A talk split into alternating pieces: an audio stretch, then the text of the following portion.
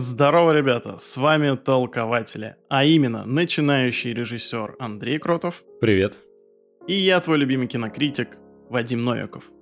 И знаете, с чего мы сегодня начнем? Нет, даже не с обсуждения тем сегодняшнего выпуска, а с того, что мы поблагодарим Юрия Рудичева. О, да. Я не побоюсь сказать, что это третье лицо в нашем подкасте, потому что это не только наш друг, но еще донатер, тот, кто поддерживает нас на бусте, а мы э, предательским образом постоянно забываем вставить это в выпуске. И это крайне да. некрасиво, поэтому этот выпуск начинается именно с благодарности тебе, Юр. Спасибо. Да, Юр, спасибо большое. Ребят, всем привет. Во-первых, вижу уже в чате оценили то, что играл саундтрек из сериала «Разделение», который мы сегодня как раз будем обсуждать. Помимо этого будем обсуждать первый сезон сериала «Оби-Ван Кеноби», Поговорим про фильм Александра.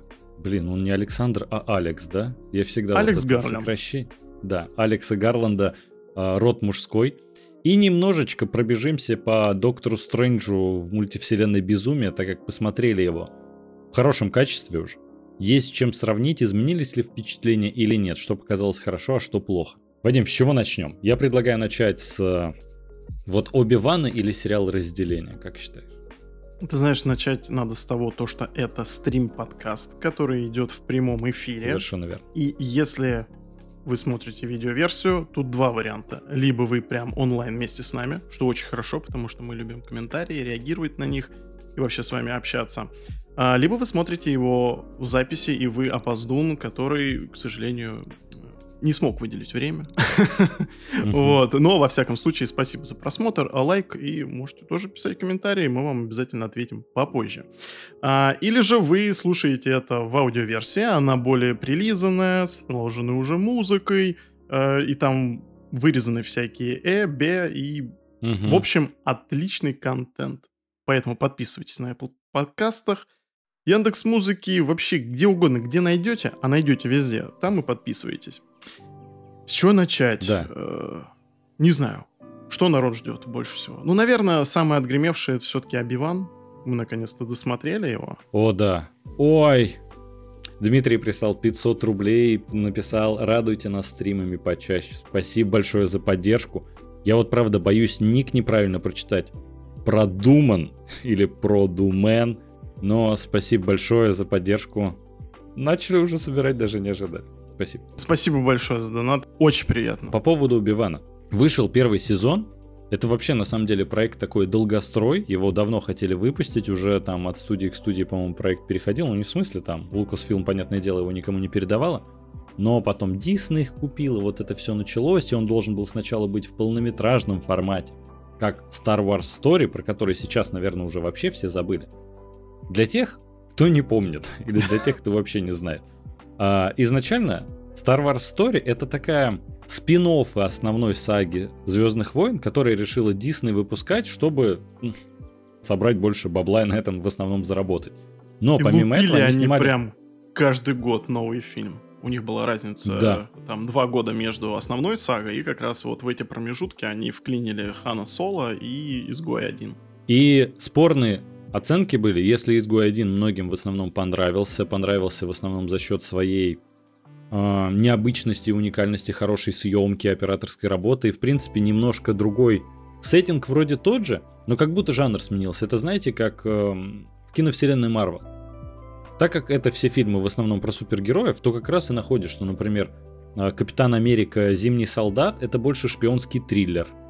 Там, например, э, Черная пантера какая-нибудь, это больше какая-то адаптация короля льва. И вот так же начали, решили сделать э, со вселенной Звездных войн, но, к сожалению, не срослось, потому что если изгой 1 приняли хорошо, то Хана Соло не очень. Не очень это мягко сказано. В прокате он провалился, mm, и да. многие как раз негативно о нем отзывались.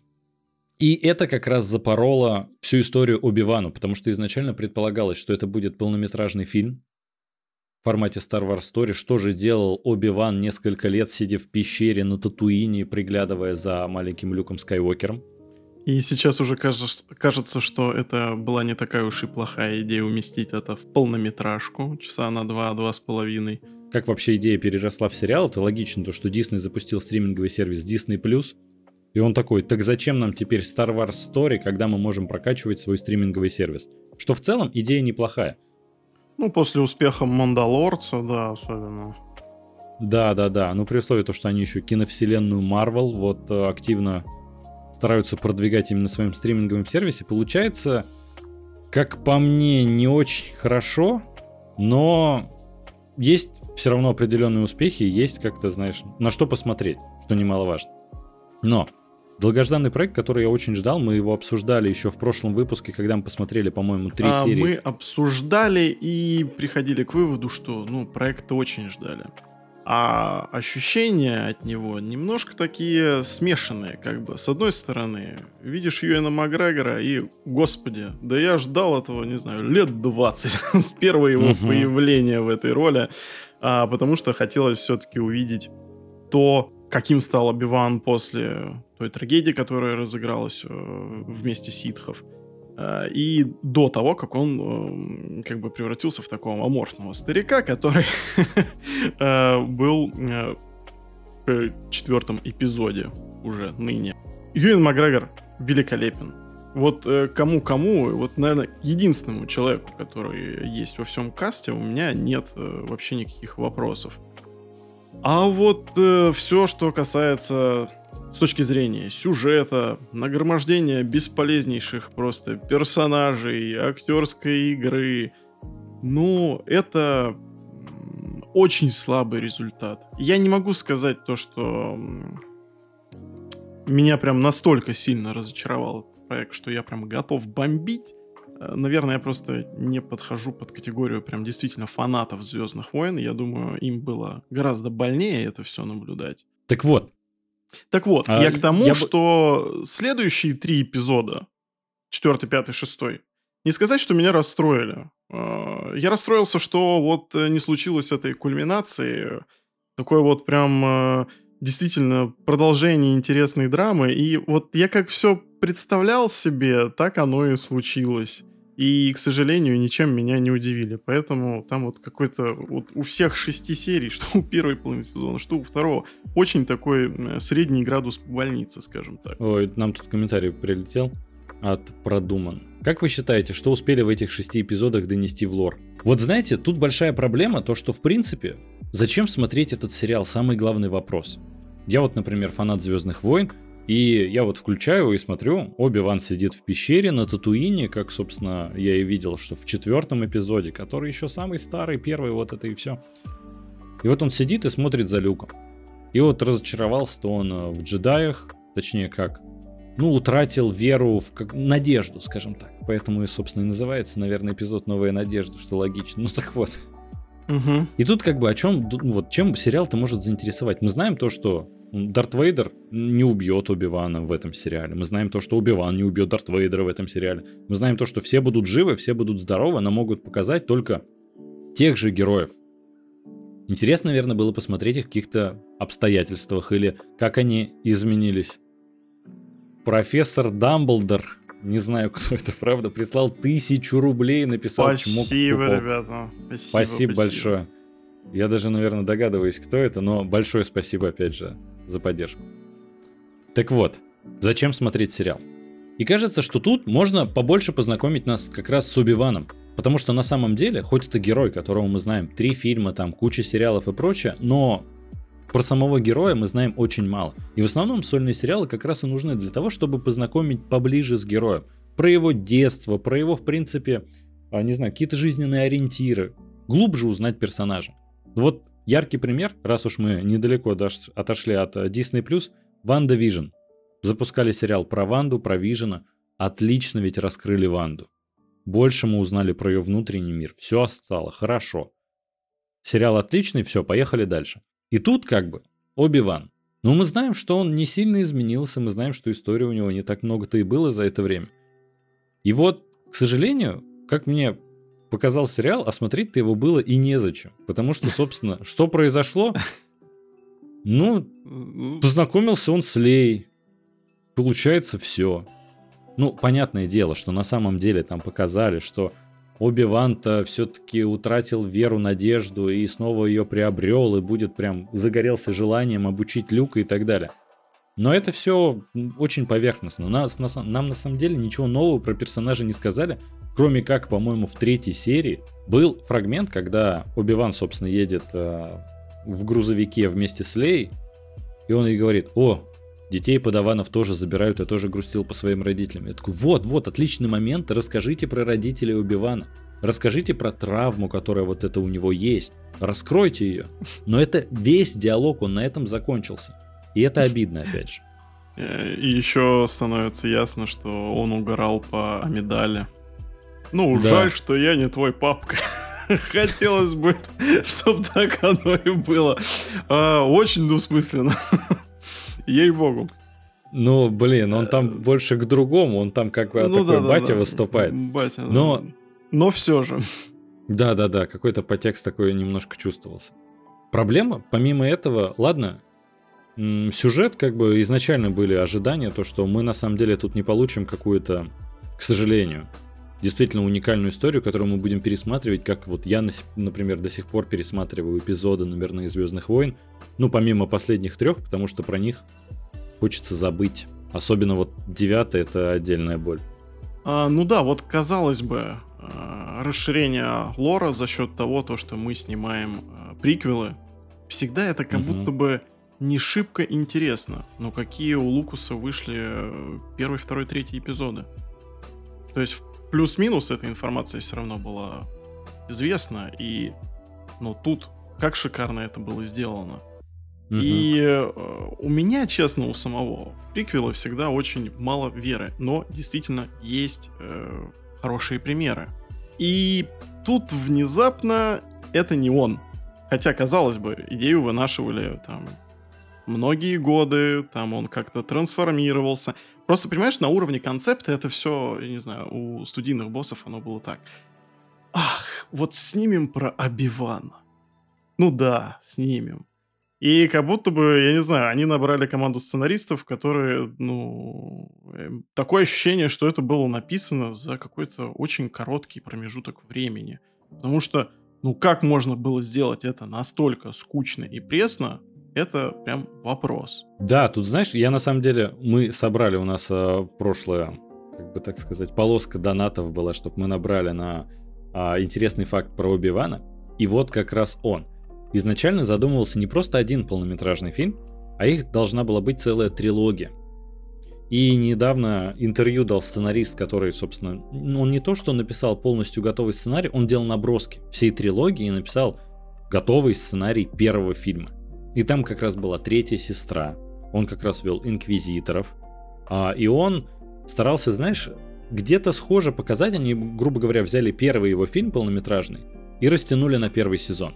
Ну, там как раз а... 3 часа, 6 э, серий по 30 минут примерно.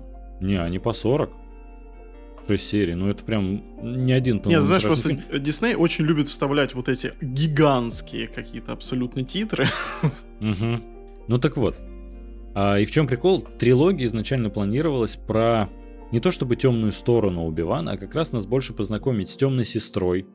А изначально, ой, темной сестрой, третьей сестрой, которая, на самом деле, к сожалению, многим не взлюбилась, хотя персонаж, как мне кажется, а, должен был быть интересным как раз задумки автора, который писал сценарий полнометражного фильма. Он, собственно, и рассказывал, что в первом фильме ее должны были показать прям фанатикам. Фанатикам Империи, фанатикам Дарта Вейдера, и что да, приходил Энакин Скайуокер, чтобы убить юнлингов, и ее не убил. Но она не знала, что Энакин стал Дарт Вейдером, потому что на самом деле – так никто же и не должен знать, что Энакин стал Дарт Вейдером. Это не такая распространенная ведь информация в принципе.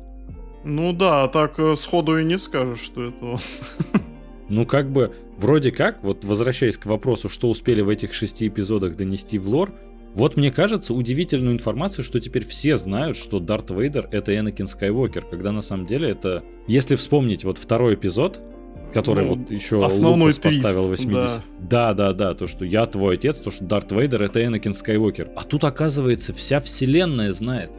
Да. Я только сейчас понял, что темная сестра это такая оговорка по Фрейду, что просто ужас. Ой, да простит она меня. Слушай, а я вот даже не заметил. А вот в комментариях указали, да. Эх. Так вот, и тут на самом деле Я подумал то, что прикольно было бы показать ее фанатикам, то, что она не знает, что на самом деле она работает на человека, который пытался ее убить в детстве. И во втором фильме, собственно, она охотится за Оби-Ваном, как, ну, она одержимая э, идеей уничтожить всех джедаев, как, собственно, показано в сериале, вроде как, отчасти.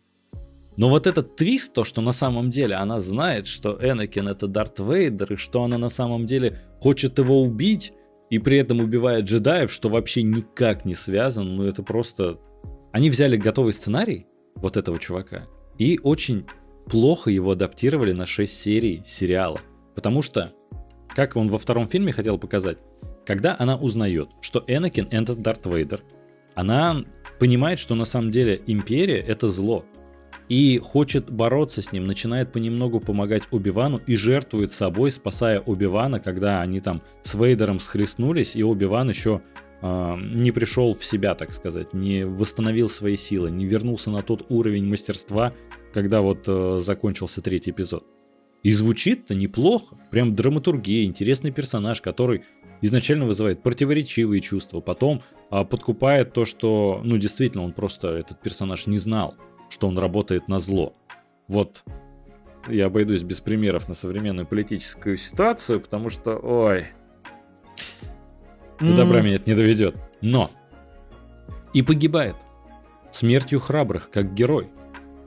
И ситка перешла в джедая, что достаточно редкий случай. И это клево, вот за этим я бы посмотрел. А как это смогли показать в сериале? Вот это в пятой серии просто замечательный диалог через дверь.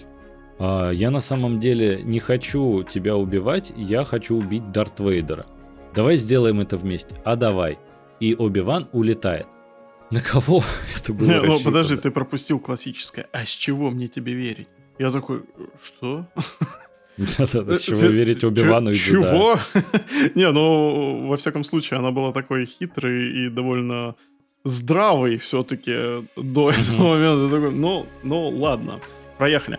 Ты знаешь, фундаментально, если отвечать на этот вопрос, что вот привнесло это поделие в мир э, Звездных войнов, это, наверное, ничего. А, потому что вообще весь этот проект больше выглядит как какой-то, ну, фан-сервис. Ну, это и есть фан-сервис. Все сериалы ну, на слушай, Disney Plus, ну... они фан-сервис. Ну нет, ну можно же раскрыть историю персонажа. Ну вот, допустим, тот же Соколиный глаз. Я не знаю, почему угу. многим людям не понравился этот сериал. Возможно, потому что это ну, просто ну, не шибко популярный герой, о котором да, мы да. всегда знали довольно-таки мало. И тут просто, ну, там же, опять же, 6 серий, и нам все это показали, рассказали, расширили вот эту киновселенную Марвел. По-моему, вообще угу. отлично справились. А здесь, э, ты знаешь, это, ну, опять же, вот не хочется вот это вот... Это все сделали ради денег. Ну, Наверное, да. Кто-то пытался туда вложить душу, но как-то не получилось. И вроде бы и бюджет нормальный дали. А вот э, все равно чувствуется, что это просто вот какой-то э, один филлер на 6 серий. Ты знаешь, мне вот как раз кажется, что тут проблема не в том... Понятное дело, хотели срубить денег. Дисней выпускает э, многомиллионные проекты и хочет их окупать. Это абсолютно нормально. Это все-таки угу, ну, угу. бизнес, это индустрия. Понятное дело, что и Мстители выпускали тоже не для того, чтобы, ой, да пусть народ посмотрит. Их же не крутили бесплатно в кино. Но изначальная задумка, изначальный сценарий, который был на три фильма, он очень даже неплох. По крайней мере, то описание, которое я читал, то сценарист, то, что в интервью сообщал. Помимо этого, мне просто кажется, что его сценарий очень плохо адаптировали и в спешке. Когда они поняли то, что Star Wars Story да. уже не работает, и они запускают Disney Plus, и Мандалорец себя хорошо показал, они такие, ну все, надо точно выпускать тогда Оби-Вана сюда, давайте делать это в сериале. Вот там что-то есть сценарий, как-то это адаптируйте его на сериал. Только бюджет у вас будет в несколько раз меньше, чем на полнометражный фильм.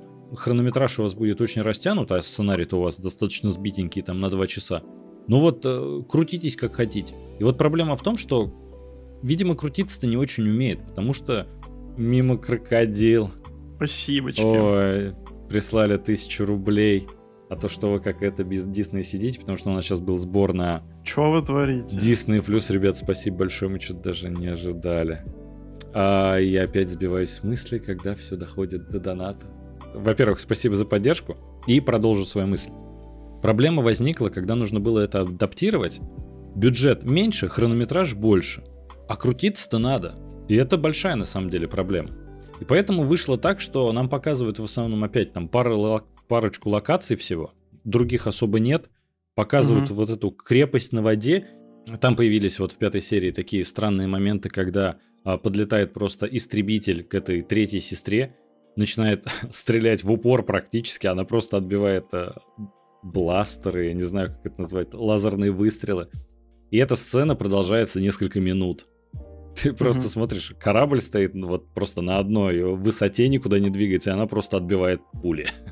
Я такой смотрю, ну, Андрей, ну можно это... что-то изобретательнее ведь придумать, ну хоть что-то. Это момент превозмогания. Ну да, естественно. Слушай, ну вот смотри, а, мы с тобой спорили на том подкасте, что я говорил, что она плохая актриса, ты говорил, что она, наоборот, хорошо отыгрывает, она вызывает у зрителя Э, ненависть. Сказать, ненависть, да. Да, раздражение. Я под другим углом начал смотреть э, на нее четвертый, пятый, шестые эпизоды. Угу. И нет, все-таки у меня ненависть вызывает то, как она играет. Вот честное слово. Я вот, э, я не верю. Вот, вот просто не верю. Я даже не знаю, кто из них хуже, Лея или она. Вот маленькая девочка, либо это взрослая темная сестра, как уже было сказано. Ты знаешь, просто у меня тут такая проблема, что она мне не кажется плохой актрисой, мне кажется, что там, в принципе, режиссеры многого и не требовали от нее. Ну, или дали какую-то творческую свободу. Там же опять вот сюжет взять, э, возвращаясь к вопросу, а что же успели за эти шесть эпизодов донести в лор. А ее Дарт Вейдер убивает э, вот лазерным мечом в пузо. Как в свое время, в первом эпизоде, ну, как в первом, скрытая угроза, вот это все, первый, который приквел, но который там четвертым выходил, если в хронологии. Короче, со Звездными войнами это всегда сложно. Там так убивают Квайгона.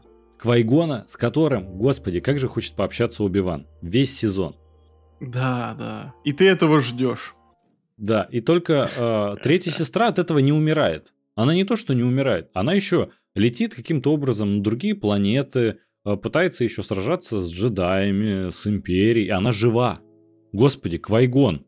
Ну, mm. почему ты-то так быстро слег? Может, из-за того, что старичок уже был, непонятно. Но Слабенький как бы... был. Да, духом, видимо. Жалко. Знаешь, единственное, к плюсам. Минусов там, в принципе, просто перечислять можно очень много. А, из плюсов эффектно показали, ну, как не то чтобы есть эффектные сцены с Дарт Вейдером, скажем так. Не во всех он э, блещет умом и, опять же, своими способностями, но момент, когда он просто останавливает корабль вот так силой, mm-hmm. притягивает его, просто разрушает, смотришь, да, это крутой джедай. Непонятно, почему все предыдущие фильмы никто не мог так делать, но теперь Дарт Вейдер может. Бог с ним. Выглядит Это, знаешь, эффектно. опять же, из плоскости фантастических тварей. Они там такое творят. Да, ну, да, да. Прямо да. вообще заглядение. Кстати, как раз вот ты знаешь, в Убиване очень много трясущейся камеры, которая не к месту абсолютно. Это как раз просто критикуют многие сейчас сериал не только за его драматургию, но и за, в принципе, съемку, потому что она не на очень высоком уровне. Как будто, знаешь, проект хотели очень быстро выпустить и сделали его достаточно халтурненько. Опять же, ты знаешь, если бы они больше уделили времени сюжету, то было бы гораздо лучше. Остальное можно было бы простить. По поводу, опять же, еще плохих актеров. Хейден Кристенсен. К плюсам мы так и не перейдем, да? Вот для меня, честно, он реабилитировался. Я понимаю, что там э, не так уж много с ним э, эпизодов, так сказать. когда У меня он... больше вопрос, а зачем его позвали? Ладно, ну... Педро Паскаль, ну, это опять же, это рекламная чистая история. Возможно, он даже в костюме Вейдера никогда не ходил там, ну и бог с ним. Это чисто для продвижения проекта. Зачем позвали? Ну, слушай, ну логично. Что надо было встроить это. Правда, выглядело это немножко странно. Э, если бы они сделали какой-то, знаешь, это морок, они как-то встречаются умами там при помощи силы или еще чего-то, э, то да, потому что нам показывают прошлое, А вот э, Хейден как-то выглядит э, чуть ли не старше Юина Макгрегора, который в реальности на 10 лет его моложе. Э, ну, э, Макгрегор на 10 лет его старше. Вот, как-то Хейдена жизнь потрепала, и вообще этот эпизод выглядит, с одной стороны, немножко странновато, потому что он такой там, э, скажем так, усталый. Слушай, ну откровенно Но все говоря... же играет он хорошо там. Ну хорошо. Хайден вот. э, Кристенсен после э, съемок в трех эпизодах Звездных войн приквела, э, он снимался у Сарика Андреасяна. Естественно, жизнь его потрепала. Там уже как бы не до уровня Эвана Макгрегора. Я думаю, он безумно рад, что его снова позвали. Там есть замечательно милая история, когда он ходил на интервью к Джимми Феллону или Джимми Киммелу, всегда путают там, потому что у них декорации практически одни и те же, mm-hmm. вообще сложно это различать их, когда накопилось много информации.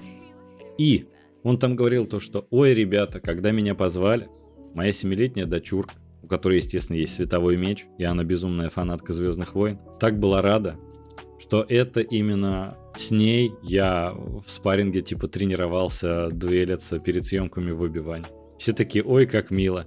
Я такой, действительно мило, но помимо этого, на самом деле, можно было и не тренироваться, потому что вот вся вот эта хореография сродни балету, которая была в приквелах, ее тут нет. Это какой-то промежуточный вариант вышел между а, оригинальной угу. трилогии Звездных войн и приквелами. Вроде получше, чем в оригинальной трилогии, потому что там вообще это 70-е, 80-е были, там, понятное угу. дело, никто даже не особо понимал, что они делают. Но в трилогии приквелов это же, ну, это восторг. Да, но тут надо понимать то, что они действительно э, были так сказать, прижаты тем, что вот он уже практически робот, весь механический. И он уже Но ну, такой весь неизворотливый. Виду... И я думаю, что как раз-таки вот этот промежуточный момент у них вышел вообще отлично. Так я имею в виду, когда вот этот флешбэк был, который все Убиван вспоминал, как они махались вместе с э, Энакином. угу, угу. И там, ну, тоже ведь, ну, не близко. Обидно. Ну, не суть. Короче, ну нет, мне, да на ладно, самом деле... слушай, ну нормально. Ну, хоть какой-то плюс дай, ну что ты, а? Мне понравилась их финальная схватка, в принципе. Мне понравилось то, что Оби-Ван в конце, хоть к какому-то выводу он приходит за эти шесть серий, то, что на самом деле Энакин Скайуокер, его друг, его брат, его кровиночка практически умер давно. И есть теперь Дарт Вейдер, с которым он должен сражаться не на жизнь, а на смерть. И это клево, но не совсем логично, потому что вроде, ну, как бы в оригинальной трилогии он все равно приходит к выводу, что надо дать надежду, и поэтому он сам ему даже поддается в битве, он с ним не сражается. По поводу надежды и Квайгона, ё-моё, я ждал 6 серий, когда он появится. Я уже думал, что он действительно не, понра... э, не понравится. Не, понравится. Э, не, не появится. Потому что там у Лайма Нисона там свои заморочки, отмены, там то все. Да, я да, удивлен, да. что его вообще позвали. Я тоже очень удивлен. Когда они это делают? Вот знаешь, я не знаю, ну вот откройте книжку по сценарному мастерству. Вот как, ну, куда его надо было запихнуть? Ну, в кульминацию, в момент превозмогания, в момент, когда темный, темный час, час героя. героя. Да, да, да. Когда нам дают Квайгона? В конце. Прям перед титрами. На секунду. Практически. Когда я уже не после ждал. титров мог появиться, да. Когда, когда он уже мне вообще не нужен был. Он, он мало того, что мне, он уже как бы не нужен был самому Обивану. Типа, ну что это было вообще? Зачем? Честно сказать, не знаю, но ты знаешь, Вадим, завершая обсуждение Убивана, хотелось бы всем напомнить то, что, ребят, возможно, наши новые слушатели и зрители не знают, то, что у нас была в свое время такая рубрика, как «Что если?». Она была экспериментальной и пилотной, где мы с Вадимом разминались, так сказать, в креативности, пытались придумать а, сюжет фильма, ну, берем существующий фильм и переносим его в другой жанр. И мы так сделали из «Один дома» психологический триллер. Послушайте, если что, ссылочки в аудиоверсии. Да, замечательно выпуск. Правда. Когда хочется самого себя похвалить. Нам столько комментариев хороших тогда прилетело, что многие люди вдохновились и также начали переиначивать уже известные сюжеты. И мы с Вадимом, так как хотим возродить эту рубрику, потому что она выходила в декабре, по-моему, полгода да, уже перед прошло. Новым годом. Хотим немножко попрактиковаться, а это абсолютно импровизированный, импровизационный формат. Мы ничего заранее не готовили, но вот хотим обсудить, вот, Вадим, мы все ругаем сюжет Оби-Вана, Давай подумаем, какой бы он мог быть, чтобы нам понравился. У меня вот, в принципе, так как я немножко успел об этом подумать, есть идея, что, знаешь, в сериале странно показано, что вот он сидит в пещере, И в шестой серии он из пещеры уходит, так ее оглядывает. И я смотрел на стриме э, последнюю серию, э, где как раз админ э, муви-блога Серега Старых такой говорит, и куда он сейчас пойдет? Пердеть в другую пещеру? Потому что, ну, да, он сюда вернется, мы же это знаем. Тут нет интриги, мы знаем, что он прям ненадолго ушел из этой пещеры, потому что Люку сейчас уже 10. Там через пару лет нужно возвращаться. Ну, то есть, какой-то интриги нет, а вот хотелось бы. И знаешь, я бы, наверное, не хотел бы изначально видеть Оби-Вана в таком подавленном состоянии. Я бы не хотел да. его видеть на Татуине, потому угу. что Пожалуйста, Дисней, да отпусти ты этот чертов Татуин, господи, ну в каждом эпизоде, в каждом сериале, в каждом эпизоде каждого сериала, господи, мне этот Татуин уже снится, я уже сам ненавижу песок больше, чем Энакин. Хватит мучить Татуин, господи. Изначально говорят, это пустыня, на которую всем насрать, потом 50 проектов, все в этой пустыне происходит, пожалуйста, хватит. Так вот, я бы вот думаю, было бы интересно, если нам показывают Убивана, а не он сидит в пещере и просто за маленьким мальчиком наблюдает, а на передовой, что он сражается, что он защищает других джедаев. Звучит интересно для начала, для первой серии. серии. Да, да, абсолютно согласен. И я бы это даже сделал чуть-чуть более мрачнее, чем это обычно. Прям, ты знаешь, угу. допустим, каждая серия это проходит два года с начала событий э, мести ситхов. Проходит mm, где-то два года. Неплохо. И там во второй серии уже четыре года. Там, то есть, и вот так вот именно история о том, как Обиван... Ну, во-первых, я действительно не верю в то, что он просто сдался и все просто там сел пердеть в пещере. Угу. А, то, что он э, собирает остатки джедаев, э, какой-то наводит повстанческий движ и его да, жестко да, да. разбивают. О том, как он, допустим, к серии третий действительно оказывается в этой пещере абсолютно без надежды какой-нибудь. Еще можно туда прям ну, вставлять какой-нибудь э, четвертый эпизод «Новая надежда». Как mm-hmm. он пытается спасти Лею там. Знаешь, и сделать это, ну да, вот э, рубить именно временными промежутками о том, как вот он матереет, стареет, теряет надежду, вновь ее да, обретает. Да, да. Вот ну вот как-то двигаться в таком ключе, наверное, до такого... И, и уже можно, кстати, задел и сразу там второй сезон, когда там, допустим, угу. вот там гранд-финал в шестом, э, в шестом эпизоде, ну, грубо говоря, если у нас прям такой формат, угу. в шестом эпизоде там, да, гранд-финал, он рубится уже с Дартом Вейдером, он понимает то, что он жив, возможно, он первое время вообще не понимает, кто это такой, пока он ему это не раскрывает сам. И вот, мне кажется, вот замечательно. Вот как мы справились-то, а? У меня есть несколько комментариев и предложений тоже. Тут просто на комментарии немножко отвлекусь. Нуля. Вот кто может сходу назвать планету из Звездных войн, кроме Татуина и Крусанта? Вот его и пихают. Полностью согласен. Но это Звездные войны. Там далекая-далекая галактика. В галактике не может быть две планеты. Они эпизодически показывают в каждом проекте одну какую-то новую, но потом про нее забывают абсолютно. Просто, ну, сделайте новые планеты. В чем проблема? Тут же поток фантазии просто огромный. Посмотрите, опять же, на Мандалорцы. Там показывают новые планеты. Там не происходит все на Татуине. И это хорошо могут удивлять и визуально, и с точки зрения повествования. Вот единственное, Вадим, возвращаясь к теме как раз, а, что если бы Оби-Ван был хорошим сериалом, а, видимо, так эту рубрику стоит назвать, прикольно разделить по годам, но мне кажется, если по два года, тогда сильно выбьется... Ну, типа, сколько мы сможем? У нас 9 серий получается всего, и там уже начинается четвертый эпизод ну, как бы, который на самом деле самый первый, Новая Надежда, ну ты понял. Возможно, по году было бы интересно, как он сражается, защищает джедаев, как еще изначально сопротивление, у сопротивления больше сил, как они стараются защищать джедаев, в том числе и Убиван. Как вот он теряет надежду, потому что сама идея основная в сериале, как Оби-Ван терял надежду и приобрел ее снова, она неплохая. Просто показали это криво. Угу. А вот как раз таким образом, мне кажется, клево, когда вот он сражается, и вот и все равно понимает, что как будто неизбежен конец. А то знаешь, просто когда он сидит в пещере и такой, да все, мы уже проиграли. А с чего? Ну как бы, ты же думаешь, тем более ты Энакина-то убил, там, ты знаешь, кто Палпатин, злодей. Ну вот это все, почему ты остановился сам? Все, двигаемся обсуждать э, новый сериал Apple «Разделение». Я начну немножко издалека. У меня не то, что есть какое-то, какие-то предрассудки насчет проектов Apple, а это разделение сериала именно от Apple. Они выпускают, как мне кажется, классные сериалы, прям очень классные. Практически все, которые я смотрел, мне прям зашли. Но в чем проблема?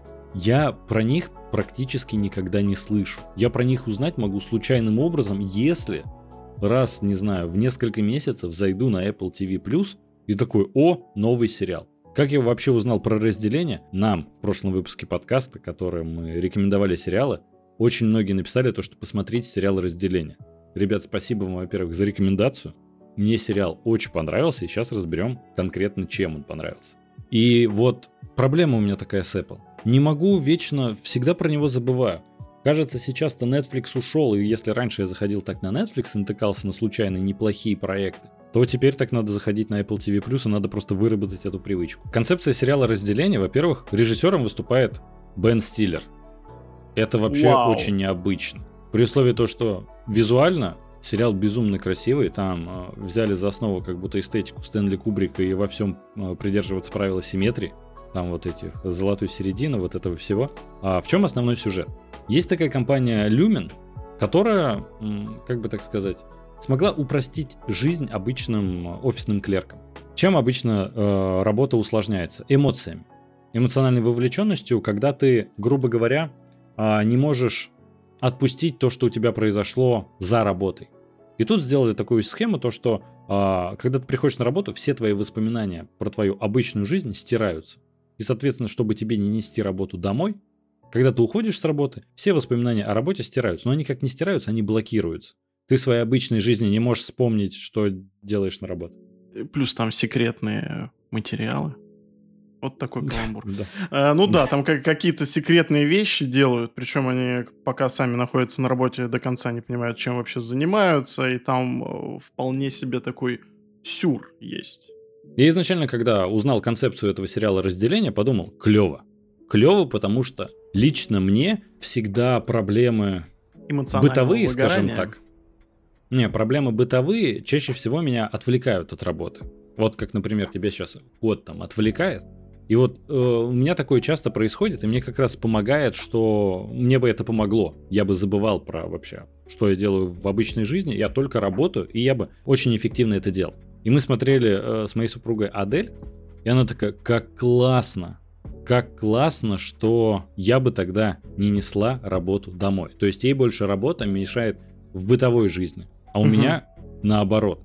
И то есть, знаешь, сразу как-то интересно, когда сериалы раскрывают твою жизненную позицию, которую ты даже на самом деле не подозревал. Ты знаешь, я бы продолжил твою тему по поводу того, что помогло бы это или помешало в бытовых делах. Ну, там, кажется, во втором эпизоде главный герой, который не знает, чем занимается на работе, э, встречает э, человека какого-то, ну, студента, который говорит то, что это рабство. Ты разделяешь, расщепляешь свою собственную личность и сдаешь себя, грубо говоря, в аренду.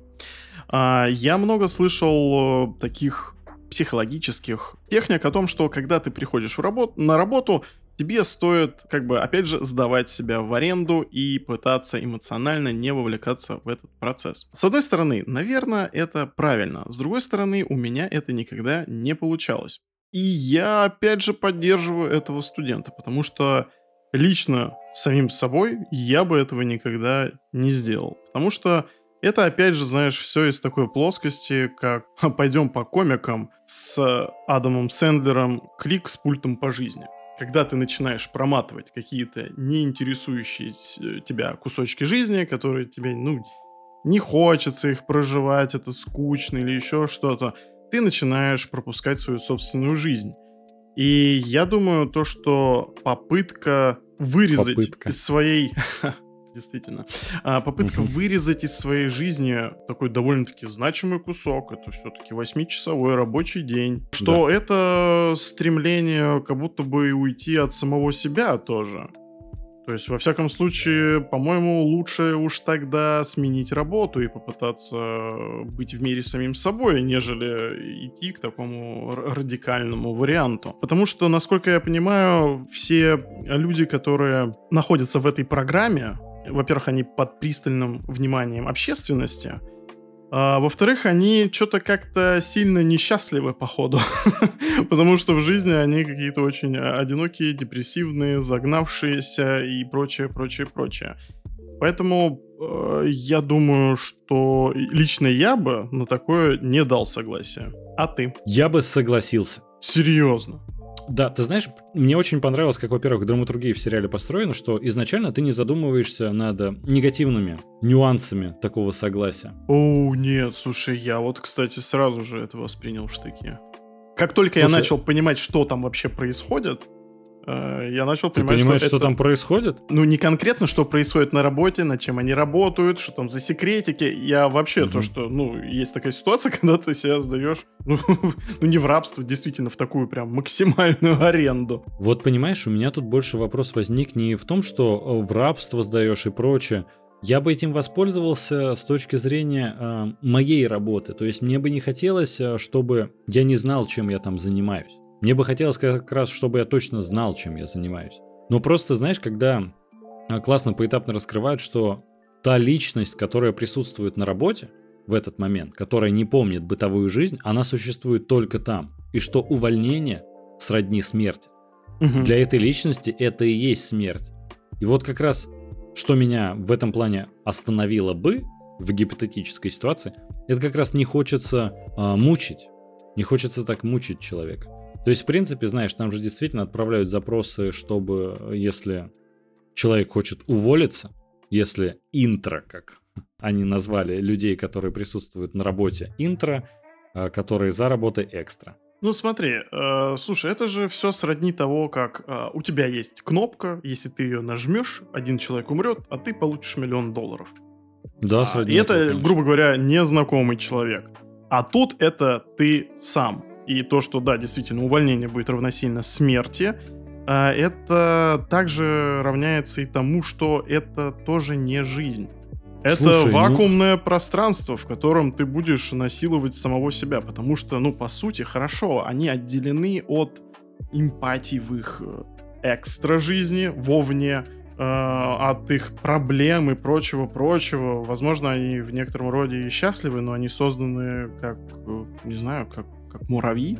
Слушай, ну естественно есть такое, что ты сдаешь себя в рабство и все прочее. Может там на самом деле людей-то убивают, или там вот э, классно раскрывается, что на самом деле какой-то кажется, что бессмысленной работой занимаются герои сериала, когда они ищут э, цифры на компьютере, которые их пугают.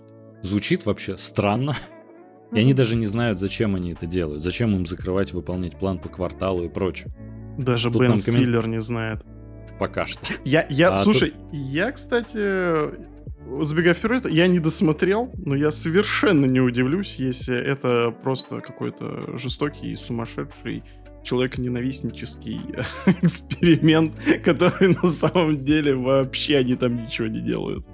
Слушай, я так не думаю. Ну, много лет компания существует. Ну да ладно. Ты знаешь, Вадим, э, просто это не каторга.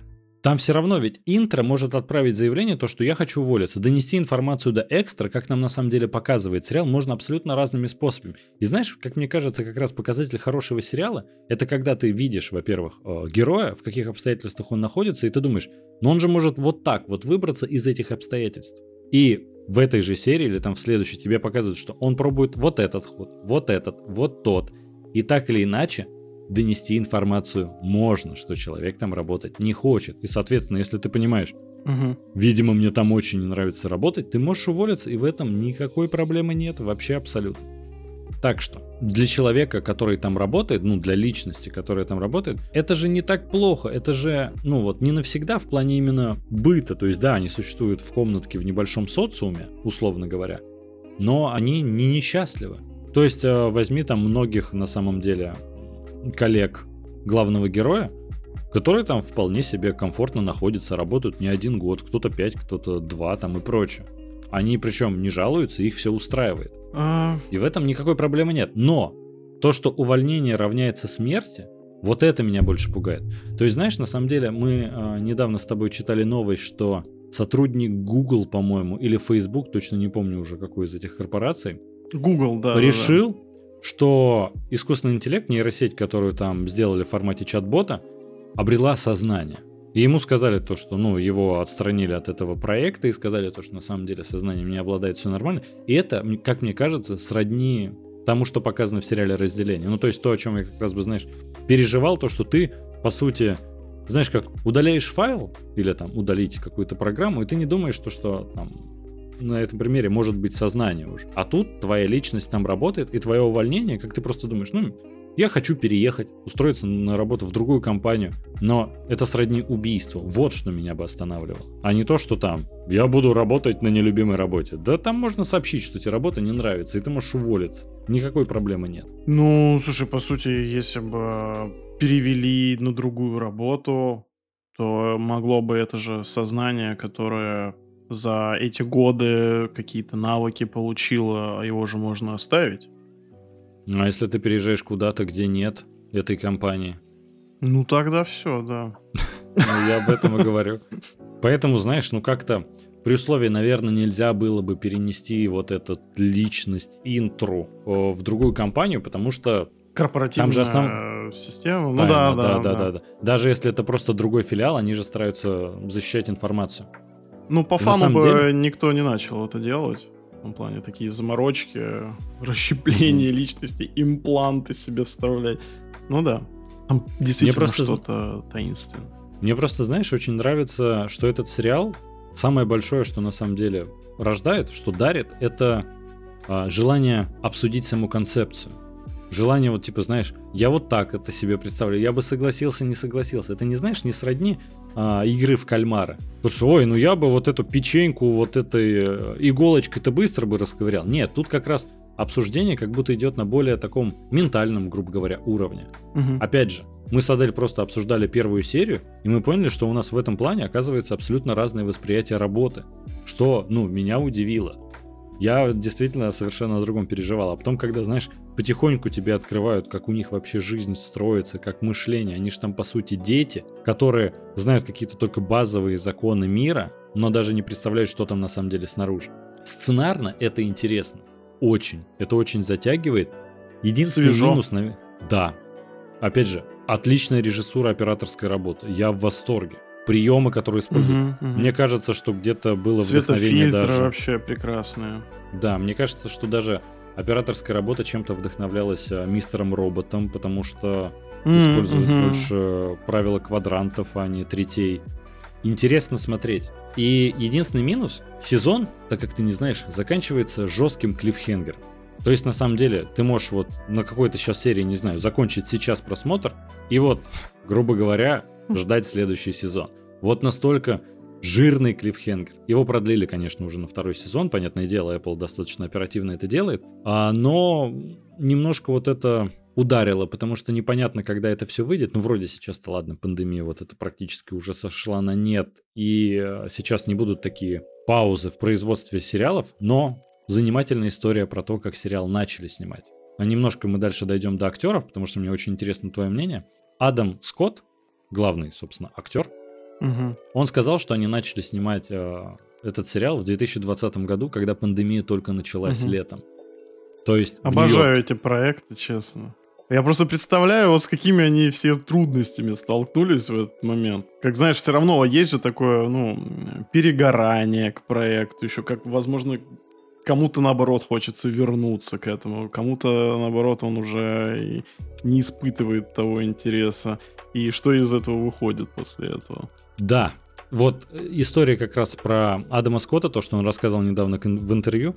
Они когда начали снимать в Нью-Йорке, если ты помнишь, в 2020 году там достаточно серьезная ситуация была. Там э, десятки тысяч, ой, не десятки тысяч, тысячи Сотня. смертей в сутки были. Это сотни тысяч заболевших. Ну, заболевших, да. И тысяча смертей в сутки. Просто катастрофическая ситуация. Тогда еще движение БЛМ было, где там э, некоторые воспользовались случаем и начали грабить магазины, да, мародерствовать. И они во всей этой обстановке начали снимать такой сериал. Ты знаешь, э, а- Адам Скотт рассказывал то, что мы когда ну, на съемочной площадке встречались, все в масках и прочее, мы даже не понимали не то, что сериал выйдет, а зачем нам это делать. Как будто, знаешь, вот это ощущение, что мир уже остановился, а им нужно что-то снимать. Многие же тогда производство просто на паузу поставили, а этот проект только начали снимать. И это удивительно, насколько это на самом деле, наверное, вот это их эмоциональное состояние помогло в плане актерской игры, потому что сериал драматичный, и нужно отыгрывать как раз такие эмоции. И мне кажется, Про что изоляцию. возможно... Да, да, да, да, да. И, возможно, как раз это все помогло им э, гораздо лучше раскрыться с актерской точки зрения. Удивительно. Да, да, прикол. А кстати, как тебе э, главный актер Адам Скотт? А, не буду кривить душой. а, я его знаю буквально по двум проектам. Это парки и зоны отдыха, где он отыгрывает такого, ну, естественно, это комедийная роль. Он немного невротичный, неуверенный в себе, гик в мире такой большой политики. Ну, небольшой, ну, условно какого-то там районного штатовского значения. А, и он был прекрасен в этом амплуа, потому что ты действительно в это верил. У него был отличный тандем с той блондинкой актрисой, к сожалению, не помню, как ее зовут. А, вообще волшебно. А, Мгм. и я еще его видел в паре проектов. Большая маленькая ложь, я тебе могу напомнить, если что. Невероятная жизнь Уолтера Митти, как раз, где он, наверное, Да, да, да. сдружился да, с да. Беном Стиллером. Как актер, вот я опять же думал, что он такой вот, он комедийный. А он, как и зачастую бывает, э, такой комедийный актер, который еще и прекрасно могет в драму. И тут он действительно раскрывается, конечно, совершенно иначе. Я не знаю почему. Он первое время мне постоянно напоминал э, Пола Маккартни. Я не мог отделаться от этого ощущения. Вот. Но это так, к слову.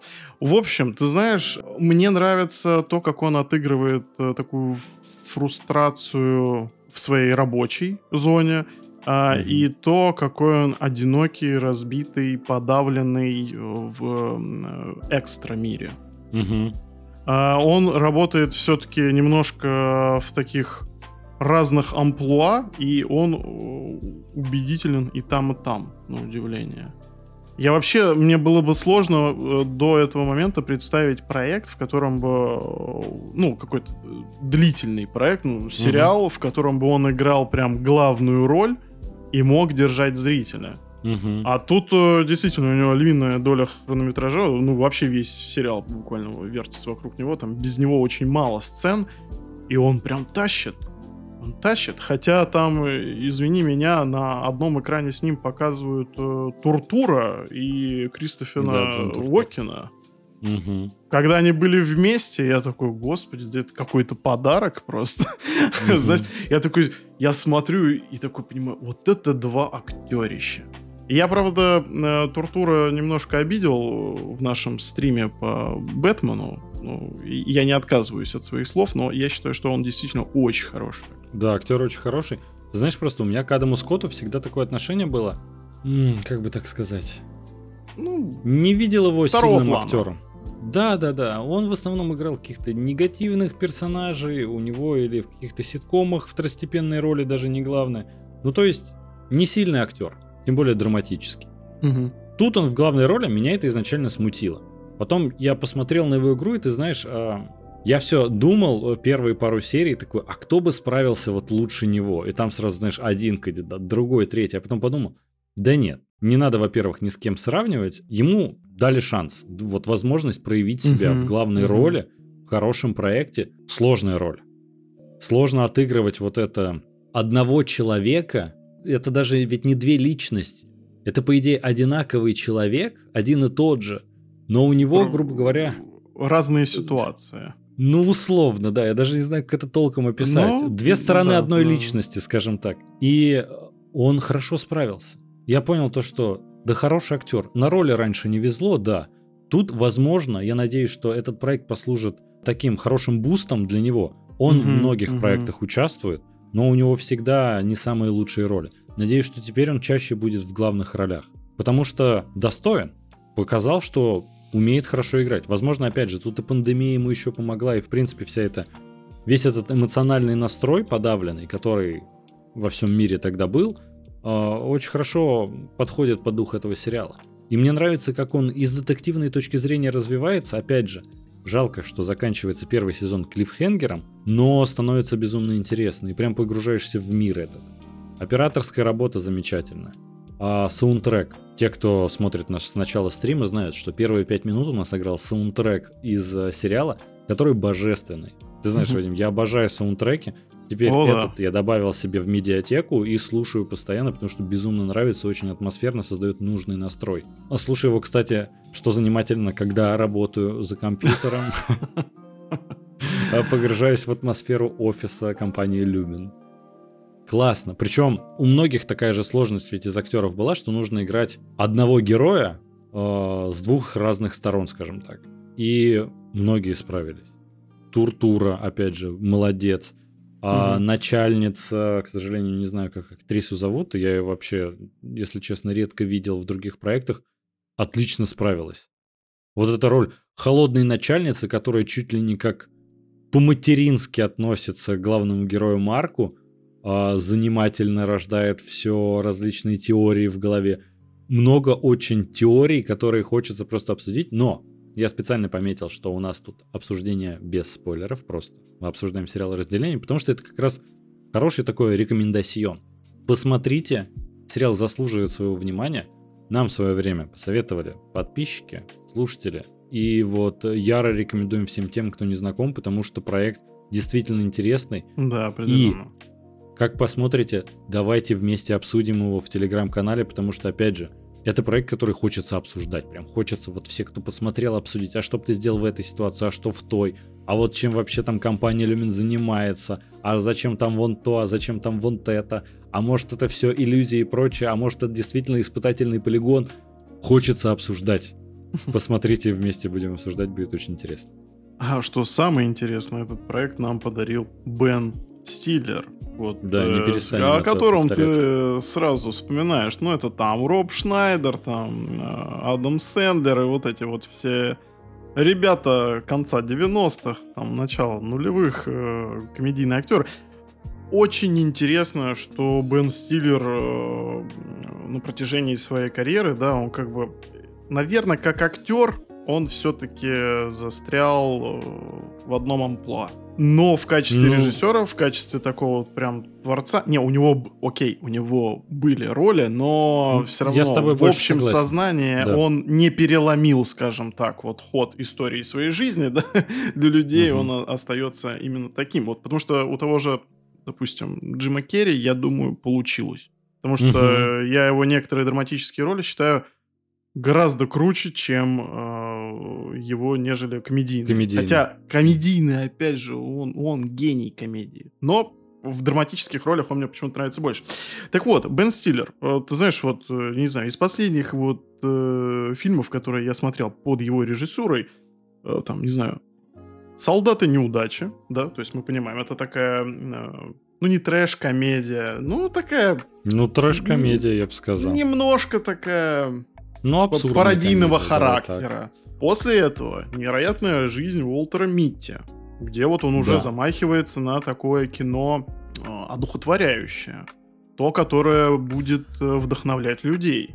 И тут он э, начинает лезть э, со своим разделением в какие-то вообще душевные дебри, пытаться вывернуть человека наизнанку, понять его суть. То есть по поводу разделения какие-то он поднимает и этические вопросы, и политические. Ну, вообще, угу. собственно говоря, очень интересное развитие. Я, угу. честно говоря, прям обалдел, когда увидел то, что он режиссер. Да еще то, что, ну, он не просто какая-то там приглашенная звезда режиссера, который прям, ну, ведет этот проект. Угу, шоураннер, да. Вот, я просто те серии, которые я посмотрел, ну, по крайней мере, все они были э, сняты Беном Стиллером. Я не знаю, как там дальше, но все равно Некоторые я... снимал не он. А жаль. Ты знаешь, я бы вот прям э, в авторском прям его видении, я бы прям хотел это вот от начала до конца посмотреть. Я, наверное, тоже был бы не против, но и Бен Стиллер удивил. Ты знаешь, я просто задумался, когда ты сказал mm-hmm. то, что он все-таки в одном амплуа обитает. Я такой подумал, ну вот невероятная жизнь Уолтера Митти ведь другое. Потом подумал, Ну, на самом деле это то же самое. Не совсем уверенный в себе чувак, который попадает в странные Ну, ситуации, которого да. многие э, булят, условно говоря. Такое, Это то же самое, что и дюплекс, знакомство с родителями, с факерами там и прочее. Мгм, Одно и мгм. то же, на самом деле. Это один и тот же образ. Вот, например, у Джима Керри, там, роковое число 23, это другой образ. Человек на Луне тоже совершенно другой.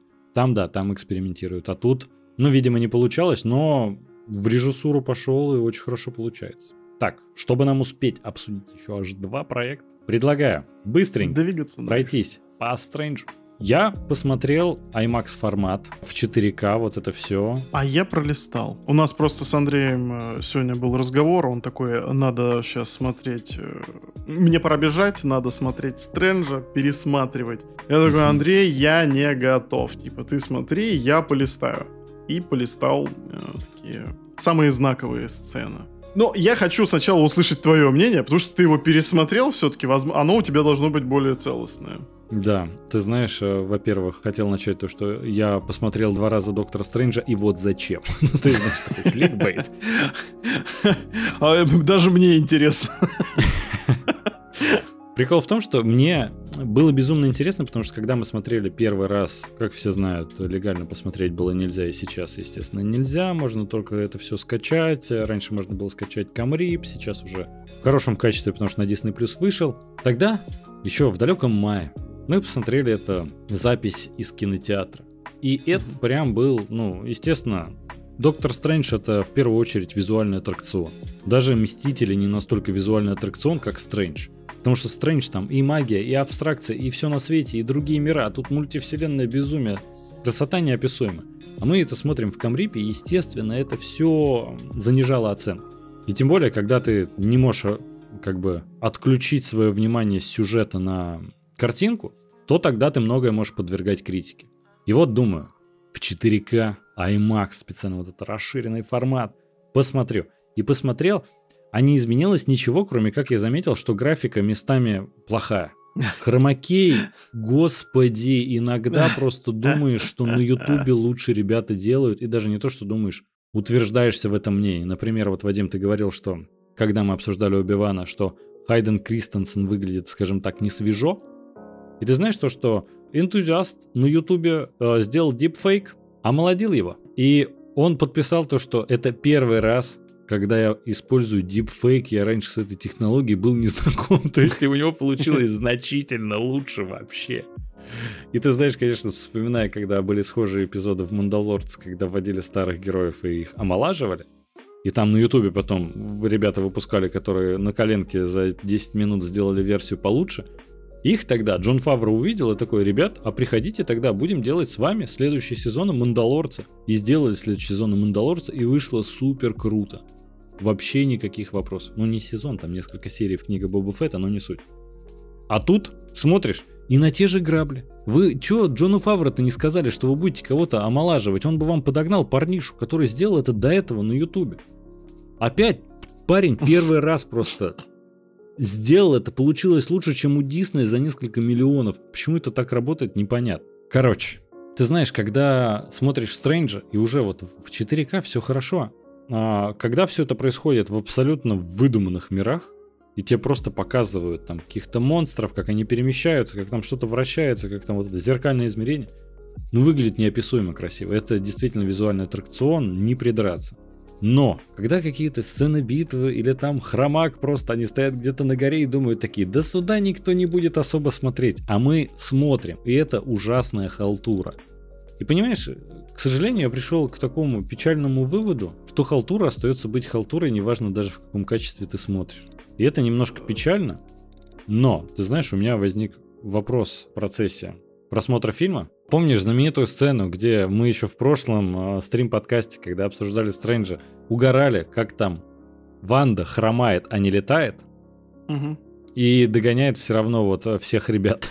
Я сегодня смотрю, я думаю, а как она ногу-то повредила? Я просто, ну, я в первый раз, понятное дело, даже не знал, что она повредит ногу, просто типа перед фактом. Ванда хромает. Окей. Сейчас я прям следил. Знаешь, от чего она начала хромать? Так. Ты думаешь, наверное, сцена битвы с иллюминатами была вот с сам, самыми могучими героями там вот этой другой вселенной? Ну да, да. Нет. Нет. А я думал, это ее, это мисс э, Марвел. Ой, нет. Нет? Там она до... э- после этого вставала, скакала, все нормально. А она когда с ними дралась, она где-то разбила стекло и прошлась потом по осколку. От этого начала хромать. Самая могучая просто волшебница мультивселенной, которая может уничтожить все. Но э, стеклышко больненько все-таки, поэтому надо было тапочки надеть, а не босиком ходить была бы неуязвимой. И ты знаешь, Так сказать, сама определяет реальность. Да-да-да. И ты знаешь, я все смотрю такой, ладно, а в какой момент она перестала хромать? А потом просто перестала. Видимо, ну, вспомнила, что она волшебница. Не начала летать все-таки, как хотелось бы, как она делала весь фильм. А просто, ну, зажила ранг. И, все. Как бы. Опять же, я думаю, проблема тут в монтаже, потому что вырезали 40 минут, и, наверное, там сцена битвы была гораздо более расширена, и там она, наверное, эту ногу действительно повредила, и там, наверное, как-то это все объяснялось. Но театральной версии, которая в итоге вышла, выглядит настолько просто, ну, халтурно, опять же. Это прям комедия какая-то стала на несколько минут. А ты знаешь, ну, опять же, да, куда чешутся ручки первым делом, это посмотреть на битву с люминатами и, и сказать самому себе, что да, это на самом деле было не так уж и плохо. Я пересмотрел от и до. Нет, это действительно было очень плохо. Это Мгм. действительно очень странно, как они реагируют на смерть друг друга. Спойлер, никак. Вообще, Мгм. абсолютно, как будто ничего, я не знаю. Там... э, Они как будто в первый раз встретились. Да, я не знаю, даже когда ты с кем в первый раз встретился, наверное, ты все равно как-то будешь реагировать, если этого человека у тебя на глазах убьют. А это, извини меня, э, главные супергерои э, той земли. По поводу вот этого визуального аттракциона, то все. Мне, честно говоря, точно так же, как и тебе, никогда не была близка магия в супергеройских фильмах. Потому что она всегда очень Мгм. странно работает. э, Действительно, вообще не поймешь, что к чему, как эти силы там у них формируются кто сильнее, кто слабее, кто как кого победил, что там за хитрости, какие-то заклинания, еще что-то. Вообще абсолютное нагромождение какой-то бесполезной информации. Поэтому мне первый Стрэндж, опять же, он тащил. И тот, ну, для меня немножко за счет визуала. Вот эти все интегральные, там, вот эти заворачивания, Мгм. завихрения, там, то все. Ну, прикольно смотрится, прикольно, там, выбивание, там, себя в астральный мир, там, еще что-то. Ну, вроде бы неплохо. Да и Кэмбербэтч нравится, и все дела. Ну, такой очень средненький фильм. По мне так, в Да, итоге. Первый. А второй, опять же, э, Сэм Рэйми, я от него и не ждал. То, что он покажет что-то там вот невероятно визуально крутое. Потому что, ну давайте посмотрим на вещи честно. Последний раз что-то визуально крутое он показывал в 2001 году. Это когда Человек-паук просто был в костюме и летал около зданий, потому что на тот момент я, будучи ребенком, вообще не представлял, как это может выглядеть вне мультфильма. И Сэм Рэйми тогда сделал это, сделал это великолепно. Мы вот недавно пересматривали прям целый стрим этому посвятили. И Мгм. я как раз-таки думал о том, то, что а сможет ли дед, ну, как бы, в современные технологии и все дела. А тут даже, наверное, дело не в Рэйме, не в современных технологиях, а вообще в болезни Марвел, которые вот э, что-то делают наспех, и потом у них вот эти вот отвратительные задники. Вот этот хромак, вот, ну, кто уже, ну, не знаю, ну, стыдоба какая-то. Из фильма в фильм Да, у них да, потом да. они э, меняют эти кинотеатральные версии, там, во время показов что-то допиливают, там, новые, новые версии выходят с каким-то улучшенным графоном. Зачем вы это делаете? Зачем вы это выпускаете? Там, ну, сделайте сразу нормально. А ты знаешь, вот эта погоня Ну, какая-то... торопятся, да. Заработать. погоня ради того, чтобы сделать, ну, так себе. Вот, и я так понимаю, то, что эта версия, которую мы сейчас смотрим, она же еще докрученная, еще более докрученная. Да, да, да. в отличие от той, что шла э, на тот момент, когда мы, э, не стесняясь, смотрели Камрип. Что я тебе хочу сказать? Я тогда шутил по поводу того, то, что мой мозг работает как нейросеть, и я просто дорисовываю все эти сцены, и у меня в голове они выглядят прекрасно. Я хочу тебе сказать, что мой мозг, походу, справился лучше, чем студия Marvel. Потому что, ну, никакого визуального восторга, вот смака вот этой вот прям мякотки я не увидел, ее там нет, к сожалению. Хотя это Доктор Стрэндж. Он задрал планку первым фильмом, что это что-то там должно было быть. Угу. Но что-то прям потрясающее воображение там нет. И в итоге с чем ты остаешься? С тем же самым, что и было, когда мы смотрели Камрип. Ты остаешься один на один с сюжетом. С э, не совсем умело прилепленными, вот, э, точнее, размазанными соплями, когда вот доктора Стрэнджа вот прям пытаются превратить в Тоби Магуайра, который угу. э, страдает по женщине, с которой не может быть, потому что он Стрэндж. Вот. Э, и вот эта бедная Ванда, из которой сделали вообще черти что. Ну, это, это безобразие. Это, это просто, это, ну, при всем уважении к Сэму Рэйми, это очень слабый супергеройский фильм. Да его даже, наверное, и супергеройским тяжело назвать. Там вот э, что-то вообще непонятный мутант вышел. И я не жалею, что я не пересмотрел и не буду этого делать. Чего и вам Ты знаешь, советую. Тут как раз а, такая же история насчет того, что я думал, блин, тут у нас графон будет прям вот максимальная версия. Прям Зак Снайдер кат. Потому что, да, действительно, они выпускают в прокат чаще всего недоделанные такие вариантики, а потом докручивают, тем более, когда выпускают уже на Disney+, там уже все, идеальная картинка. Делают они, конечно, чтобы побольше проектов выпустить, то побыстрее это выпустить и побольше заработать. А, но тут прям не помогает. Ты знаешь, я все больше прихожу к выводу, что, ну, Marvel, у них четвертая фаза, ты прикинь, она уже заканчивается. Какой хороший фильм вышел. Да про Человека-паука больше никаких вообще. Ну, Шанчи неплохой, ладно. Но это ну, все равно он делает, тоже знаешь, неплохой со скрипом.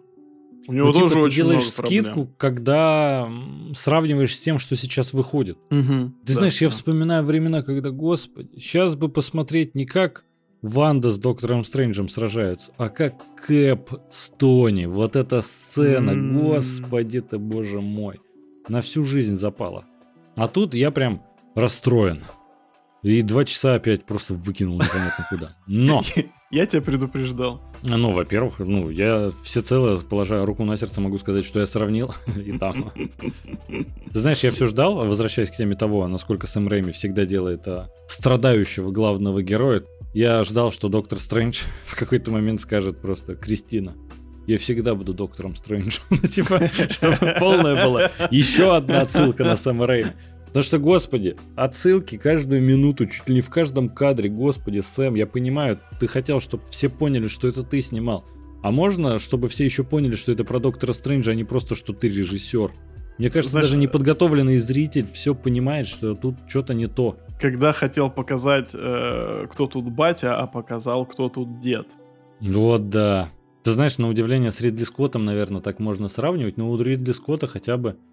Ну ладно, Ридли Скотт и больше снимает, Сэм Рэйми все-таки реже значительно стал. Ну ты знаешь, зато видим то, что как будто как поколение режиссеров сменяется. Вот Бен Стиллер, ну он молодой именно режиссер.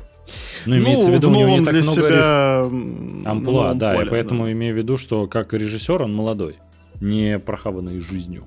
Вот это. Знаешь, не закостенел. Он, извини, Мгм. образцового самца снимал. Мог бы и снимать до конца. И пользовался бы популярностью. Но, видишь, в Да, человеке да. что-то играет. Хочется вот что-то такого. Новые Слушай, вершины покорять. молодец. Да, прям, ну, правда, молодец. И про молодых-то режиссеров, про новую волну режиссеров, я думаю, это как раз э, самый плавный вариант перехода на Алекса Гарланда, который только можно придумать. Да, все молодые режиссеры под полтос, за полтос. Ну, ты знаешь, я, кстати, я понимаю, я понимаю. ты знаешь, я когда вот пошел учиться на режиссуру, я подумал, блин, вот мне 30 с хвостиком, а я тут а, начал какую-то для себя новую профессию осваивать. Что-то вот это, зачем это вообще делается? А ты знаешь, какой средний возраст а, режиссеров? Имеется в виду начинающих режиссеров. 30 плюс.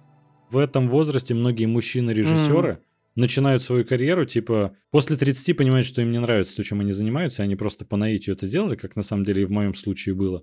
И э, понимают, что на самом деле это была их страсть, и уходят в режиссуру. Поэтому 50 это молодой еще. Ну, я, э, я в принципе, теперь- так и думал. а ты не будь что, наверное, эйджистом. а, Я вообще ни разу. Вообще ни разу. Я думал, что как раз, да, где-то вот от 27 вот так вот. Кризис, Да, а- ранний кризис среднего возраста, когда хочешь стать режиссером. И я не про тебя, я не про тебя. Не, ну я вообще, в принципе, а, Опять Про же, тебя. да? Опять, не-не, опять же, мы вот тут прям плавненько так подходим к Алексу Гарленду, о котором я вообще хочу сделать отдельный выпуск, вообще рассказать о пути этого человека, который Мгм. начал как кто, как писатель, который написал книгу «Пляж». И выступил со сценаристом, и там Подожди секунду, Леонардо Вадим, у меня Ди такой-. Вопрос. Мы обсуждаем род мужской со спойлерами или без спойлеров? А его можно обсудить со спойлерами, как ты думаешь? С учетом того, то, Да. что двойственность э, концовки в плане восприятия главной героини. Потому что мы ее в тот раз накопали. Это единственная двойственность, которую мы накопали, а на самом деле фильм достаточно прямолинейный и бескомпромиссный Да, в этом да. плане. И тут можно прям сразу все проспойлерить, поэтому давай сейчас будет часть без спойлеров, когда начнут спойлеры, я просто помечу. Да. А, так вот, Отлично. э, Алекс Гарленд э, написал замечательную книгу «Пляж», которую заметили студийные боссы-воротилы такие. Надо экранизировать. А у нас еще есть кто? Молоденький Ди Каприо. Вот мы его туда, в Таиланд, и отправим. Кстати, небольшой автоп. Я был на этих островах. Когда был в Таиланде, мы взяли какую-то экскурсию, причем не очень дорогую. Что-то, наверное, в пересчете на рубли стоило тысячи две с половиной или три. И нас на катере там катали по океану, я Ах. там плавал. Господи, как хочется туда вернуться и не возвращаться. Писать оттуда подкасты. Вот. Немножко, да, помечтать. Да, немножко. Совсем чуть. Вот, э, я там был. Блин, немножко подубили это место после съемок. Это уже не такой рай, там, знаешь, уже такой песочек замусоленный э, прям э, тысячами, сотнями тысяч туристов. Знаешь, прям видно, что пляжик немножко устал. Но живописно, конечно. Вообще прекрасно. Вот. Но народ прям губит это место, и, по-моему, его даже на несколько лет закроют, чтобы восстановить. Или уже закрыли и уже восстановили, а я все живу в прошлом. Потому что, ах, как хочется вернуться на пляж э, к Ди Каприо туда. Вот. э, Ты так, Алекс когда Гарленд. начинаешь говорить, ах, так хочется вернуться и так хочется продолжить, а ах, так хочется ворваться на в городок. Извините, но я не могу сдержаться. Это вот- А, Это алды позыв. Да. А, так вот, и Алекс Гарленд понимает то, что его книги могут быть востребованы, его идеи хорошо работают в кино, ну, потому что пляж, собственно, имел большой успех, и э, начинает работать над такими проектами, насколько я помню, 28 дней спустя, пекло, и что-то у него Ой, еще пекло было. Потрясающе. в общем, нас интересует вот этот момент перехода, когда он из писателя становится сценаристом, и в какой-то момент э, Атлант расправил плечи, и он решается стать режиссером. И выдает из машины, который крайне Отличный интересный фильм. проект. Крайне. Да. Ну, да, да. Про искусственный интеллект и все дела, он об этом так э, смело рассуждает, настолько здраво, интересно, вот эта вся интеллектуальная игра. А, Он немножко сделает паузу, выпустит «Аннигиляцию». Он выступит там в качестве режиссера. Терпеть не могу этот фильм. А, Но я считаю, что там проблема в первоисточнике, а не в Алексе Гарленде, который, э, скажем так, взял ношу, которую не, не смог вынести. О, господи, как- какая ужасная фраза. Ну, виду- Э, да. Э, не по себе, короче. От того, что я сказал. Я продолжаю кринжевать просто. Ну, А, э, В общем, не справился. Подумал, что у него выйдет лучше. По мне так вышло вообще совсем плохо. А, Он возвращается с искусственным вот этим интеллектом в какой-то степени в сериале. Он уже пробует, он уже пробует себя в сериале Devs, разрабы, разработчики, программисты, программисты, как его только у нас не называли. А, Один из лучших сериалов вообще, что я когда-либо смотрел. Не устану его хвалить и всем советовать. Вот. Мгм. э, И после этого он приходит к артхаусу. Вот это путь человека. когда он сменил на наших глазах за 20 лет три профессии, и даже в этих же профессиях начал поработать в разных жанрах. Потому что род мужской, который сейчас каким-то чудом, благодаря компании нашей любимой Вольга, Вольга, Да. мы, к сожалению, не знаем до конца, как... э, Вольга я всегда думал. Я думал всегда Вольга. Почему? меня как будто бы я один раз это услышал, и я такой думаю, о, значит, она не Вольга, а Вольга. Вот как-то так у меня это было. Так вот, каким-то чудом этот фильм сейчас добрался до кинотеатров. Так что я заведомо скажу, что вам надо туда сходить, поддержать и кинотеатры, и Алекса Гарленда, и дистрибьюторов, и вообще всех, кто сопричастен, чтобы хоть как-то попытаться спасти положение. Мгм. И он сейчас выступил с арт-хоррором «Род мужской». Как фильм описать без спойлеров? Девушка решает отдохнуть от эм, проблем и арендует э, домик где-то в глуши на окраине. Домик достаточно красивый, где просто хочет провести время и перезагрузиться, скажем так.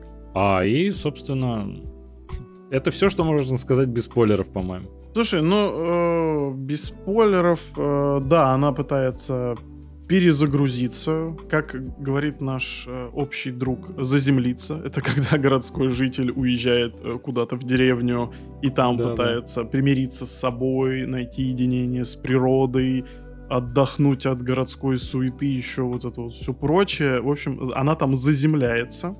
А заземляется она от чего? От барабанная дробь мужского абьюза. Потому что, я думаю, что это не спойлер, это прям происходит э, буквально в первые минуты фильма. Давай так, сделаем уже блок со спойлерами. Вот что я думаю. Все-таки, мне кажется, его невозможно обсуждать без спойлеров. При условии, что это артхаус все равно. Э, В чем, собственно, основная завязка сюжета? Муж главной героини э, решил то ли покончить с собой, то ли случайность произошла, а он выпадает из окна и, соответственно, трагически погибает. Она, чтобы ну, отойти от этой трагедии, как раз для этого и едет э, в эту деревушку, даже можно сказать, где-то там на окраине в глуши. И там просто гуляет, наслаждается единением с природой, одиночеством. Это то, что ей как раз и необходимо. В чем главный прикол? Там играет только, можно сказать, один э, актер-мужчина. Все мужчины, которых видит главная героиня, они все с его лицом. Это все на самом деле, ну, с помощью, по-моему, технологии дипфейка как-то так перенесли, а где-то просто он переодевается. И он играет всех мужчин, чтобы показать тем самым, что мужчины все одинаковые, скажем так. Весь фильм показывает, что мужчины козлы и абьюзят в отношениях. Мне, я, он потрясающе снят. Отличная актерская игра. Безумно клевая работа со звуком. Он держит в напряжении, он пугает, когда нужно испугаться. Он разрушает шаблоны, где нужно их разрушать. Мне не понравился сам сюжет, основная концепция его. Ну, в смысле, посыл. Посыл, да. Да в целом и весь сюжет, ну как-то не Э, знаю. Давай будем модными. Месседж. Мне кажется, Вадим, это уже тоже архаизм такой, поэтому не Где моя трость? Алекс Гарланд показывает очень классно, как человек отходит от абьюзивных отношений, как он пытается реаби- не реабилитироваться, провести курс реабилитации, скажем так, э, после как раз абьюзивных отношений, и акцентирует внимание на том, что, ну, в данном случае для главной героини, а, все мужчины, начиная чуть ли не там от Адама и Евы, вот начиная от Адама, все мужики козлы. Я не знаю, то ли у меня просто не было опыта абьюзивных отношений, то ли что, меня совсем не тронула как раз эмоциональная составляющая. Хоррор-моменты там сделаны э, оригинально, изобретательно, они Мгм. прям пугают, он классно разрушает шаблоны. С чем можно сравнить фильм, так как что вообще значит то, что это арт-хоррор, что это вообще подразумевает? А, если вы смотрели фильм «Мама» Даррена Аронофски, то вы знаете, что, во-первых, это экранизация Библии, и она очень метафоричная. То есть, Вот это когда сейчас смо- спойлер дал, конечно. к маме, Да. к фильму, которому 5 лет, ну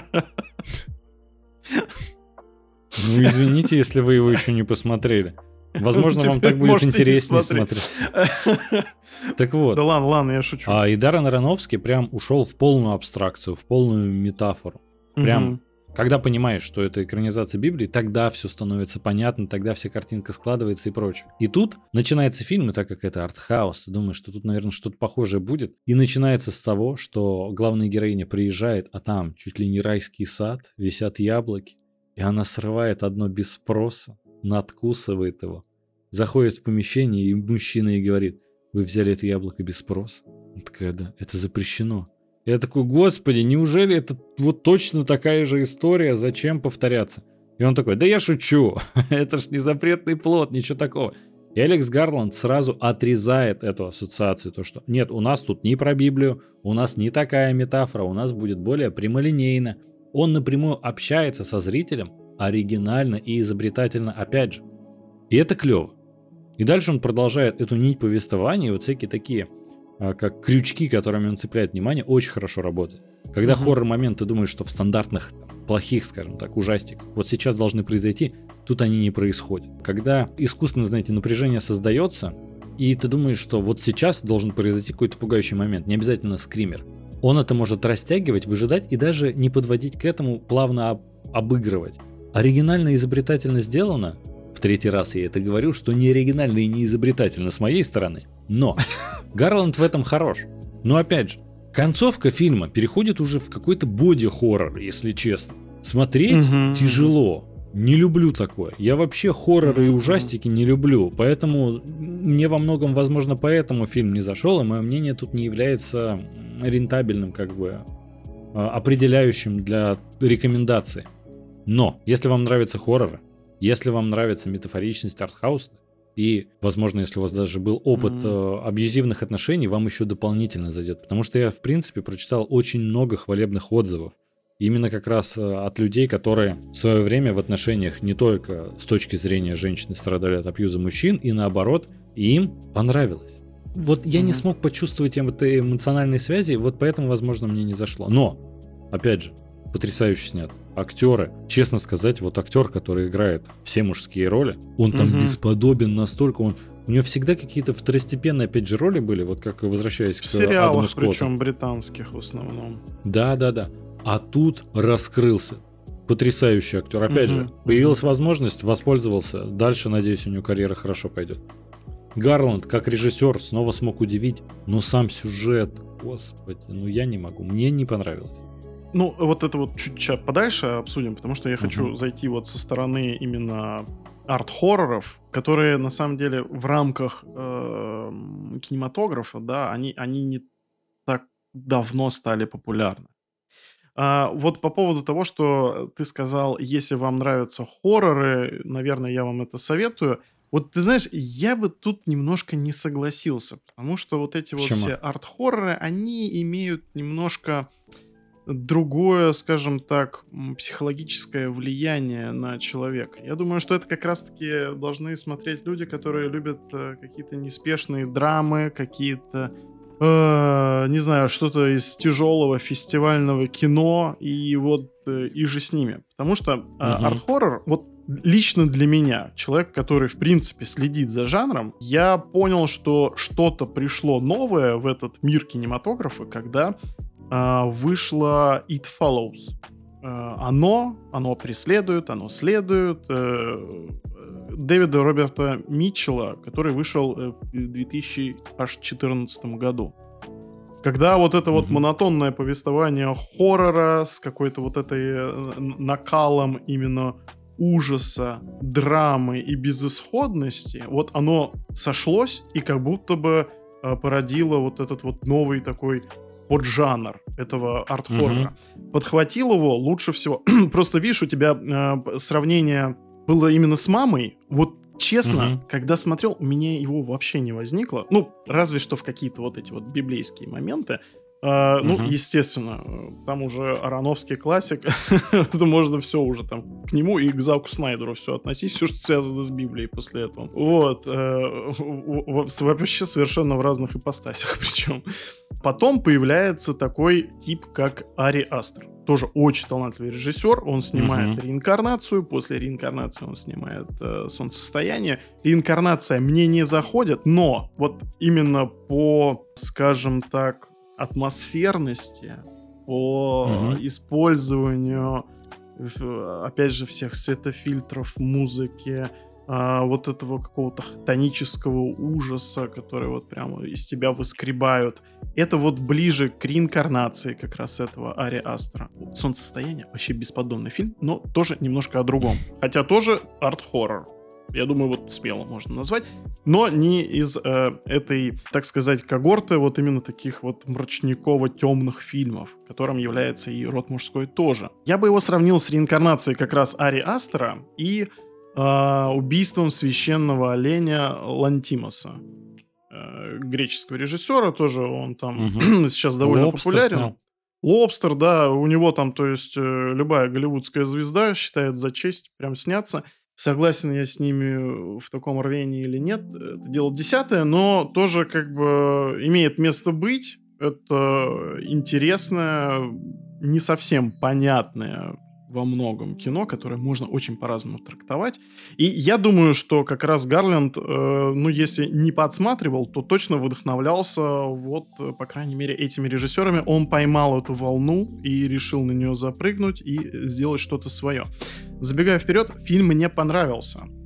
Э, да, есть проблемы э, с месседжем.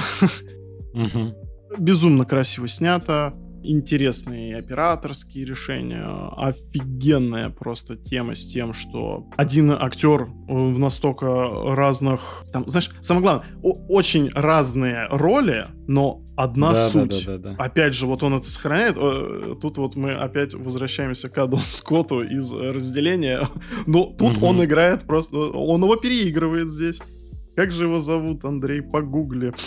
вот, чтобы мы его нахваливали не безымянного такого. Его зовут э, Рори Киннер. Да, он прекрасен. Рори, вообще, респект. Угу. По поводу того, что мужчины все одинаковые, э, да, у Гарланда есть прямолинейность. Причем такая прям бьющая тебя в лоб. Если вот э, Астер и Лантимос, они пытаются вот это вот все вот так вот закрутить, чтобы ты вот прям пытался э, там и копаться и в себе, и в мироздании, и вот это вот все там понимать свою природу, еще что-то.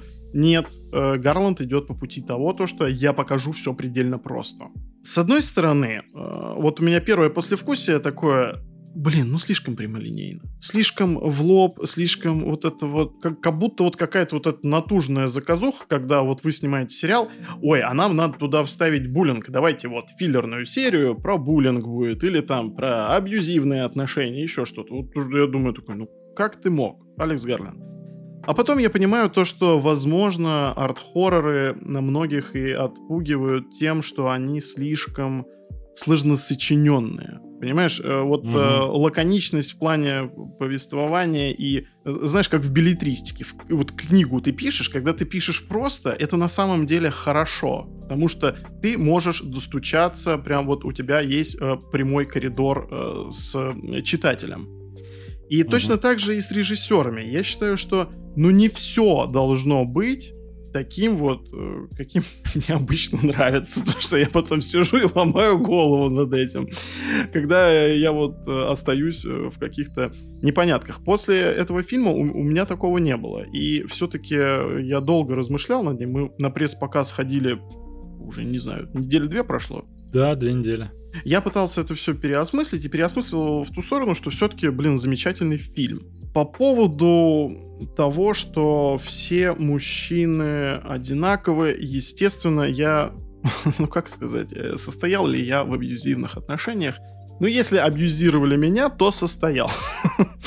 Вот. Э, не, не в такой, конечно, жестокой форме, как это происходит там, но и действительно насилие над женщинами гораздо чаще происходит, э, а я мужчина белый, э, э, гетеросексуальный, средних лет, и вот это, ну, типичный насильник. И когда меня все время тыкают в нос тем, то, что я почему-то должен кого-то насильничать, кого-то унижать, принижать, это меня немножко все-таки оскорбляет, хотя я понимаю, что это в мире существует и говорить об этом нужно. Но а, я думаю, что многие э, мужчины, которые, ну, скажем так, не настроены конструктивно на диалог про какую-нибудь фем-повестку, про вообще, в принципе, абьюз и прочее, А они, наверное, довольно э, должны не то чтобы вот как тебе, ну, мне не зашло, потому что вот что-то я как-то не совсем со всем этим согласен.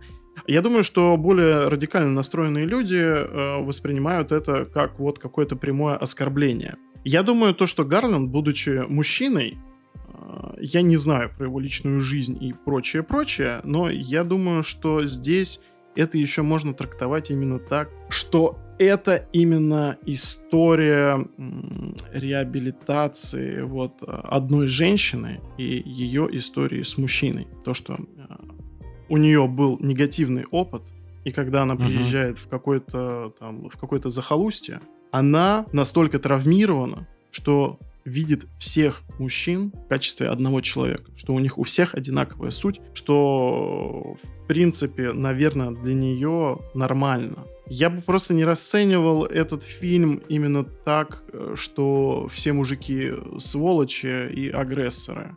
Я бы это расценивал так, что это именно история преодоления женщиной одних абьюзивных отношений. Вот в Слушай, прямом ну... переносном смысле, как она это переносит. Э, да, там действительно очень много метафорических вот этих вот перерождений, а, возможно, затрагивается еще и тема того, что там э, действительно шокирующая такая боди-хоррор сцена с перерождениями, которая очень прям тебя прямолинейно, прям линейкой стучит по голове. Ты понял? Ты понял? Э, Прием работает. Э, спасибо, а, Алекс понял. Это именно ипостаси все-таки одного человека, которого, которого она не может отпустить который, будучи угу. даже мертвым, продолжает э, э, ее от, отравлять. И то, что вот это насилие, которое произошло над ней, оно э, перерождалось и перерождалось э, от, э, грубо говоря, от отца к отцу, там, я не знаю, от, возможно, жестокого обращения матерью с ее бывшим мужем. То, что случилось с этим человеком, и то, что он сделал с этой женщиной, оно не возникло просто так. Что это было именно э, поколенческой проблемой. И что, Слушай, ну, ну, не обязательно это должно быть э, с каждым мужчиной. Ну, я лично это так понял. Или, или мне было удобно это так понять. По-моему, он как раз больше показал, что это происходит с каждым мужчиной. Род мужской такой. Тут еще Ваня Сапко пишет. Просто это веяние современности. Мужчины одинаковые, мужчины абьюзеры и все такое. Да я бы вот на самом деле не сказал. Конечно, есть некоторый тренд на раскрытие абьюза со стороны мужчин. Это все с мету пошло, и на самом деле много пользы принесло, и негатива, конечно, тоже хватало. Взять хотя бы одно дело Джонни Деппа, которое чуть ли не загубило его карьеру, но вроде как справедливость восторжествовала, но не суть. Не знаю, мне просто кажется это достаточно избитой как раз темой. Тут, ну, ничего нового. Абьюзивные отношения. Не знаю даже. У меня претензия даже не сформирована. Тут просто так совпало, что угу. Жанр-то мне не нравится. Мне э, история не близка. Фильм отличный. Я понимаю абсолютно, что это хороший фильм, который, если люди э, любят подобный жанр, им обязательно понравится, потому что, ну, обязательно, конечно, это очень громкое слово, им, скорее всего, понравится. Но я просто, когда сидел на показе, я такой думаю, да мне и жанр такой не нравится. Что я вообще тут делаю? Все, что я могу вынести технической точки зрения, со всех сторон кинопроизводства, фильм потрясающий. На высоком уровне сделан. При условии понимая, насколько у него э, небольшой бюджет. Классно, все от и до, э, но мне абсолютно не понравилось. Последние 20 минут я сидел и думал, может мне выйти из зала, вот настолько прям было плохо. И тут, что вы для себя можете из этого вынести? Если вам, вы не поклонники ужасов, хорроров, боди-хорроров тем более, то, скорее всего, не смотрите. Если вам нравятся метафоричные фильмы, которые стараются быть прямолинейными, то тогда смотрите. Слушай, нет, Странное а, ревью, но... Возможно, это неплохая точка входа во что-то новое для себя. Возможно. Ну, не знаю, опять же, просто знаешь, мне кажется, что не то, что у людей так вкусы уже сформированы, для себя в любом возрасте и в любое время можно открывать как новые жанры и новые там стили музыки, и, там стили кино. Но почему-то кажется, что у людей в большинстве своем это сформировано. Типа, знаешь, если человеку не нравится супергероика, странно ему советовать, не знаю, например, какого-нибудь первого железного человека, и типа дальше зайдет. Ну, как бы, или там Бэтмена, потому что он реалистичный. Тут, наверное, или нравится, или не нравится вообще. У нас вот э, девочки знакомые недавно сошли с ума по турецким сериалам. Казалось бы, возможно ли это? а оказывается, возможно. Это в топе кинопоиска.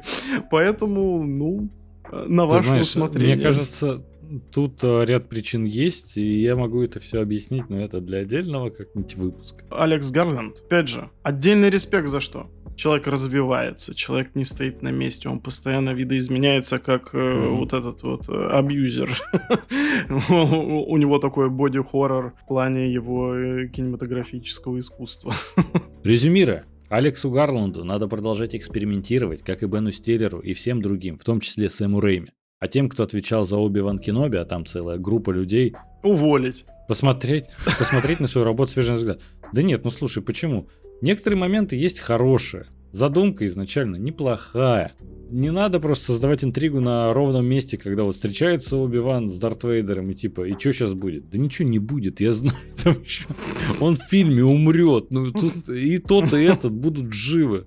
А победит, естественно, Оби-Ван, потому что нужно показать, что он все-таки гораст, вот это все, потому что он уже одерживал Энакина, когда тот был э, в расцвете сил, так сказать, а тут он уже ходячая стиральная машина. Ну, понятное дело, что Оби силен будет. Короче, я опять ушел в Оби-Ван. Всем экспериментировать. А, Стрэнджа не рекомендую смотреть не ни в каком качестве. Разделение смотреть. Разделение всем обязательно. Отличный проект. Не ждите даже второй сезон. Он точно выйдет. Не знаю точно в следующем году или через год, но, наверное, в следующем. Я думаю, сейчас все будут нагонять сроки по всем проектам. А там отличная режиссура и сценарий, и актерская работа. Там все хорошо. Что у нас по планам дальше? Следующий выпуск подкаста мы записываем с гостем, поэтому стрим на некоторое время будет отложен. А после этого там нас ждет что? Правильно, финал очень странных дел. Финал пацанов тоже не за горами. Все это с вами на следующем стриме обязательно обсудим. Поговорим, что хорошо, что плохо, справились ли братья Даффер, так ли хорош Хаумлендер, как мы о нем думаем и все прочее. Пожалуйста, только не спойлерите сейчас в чате, кто уже смотрит пацанов. Мы ждем, когда закончится сезон, и угу. я ни одну серию, ни минутки серии не видел. Очень хочется, но просто пока времени особо нет, и я понимаю, что пока это в никуда уйдет, а надо для подкаста все. Ой, а еще надо бы Umbrella обсудить. Где взять столько времени?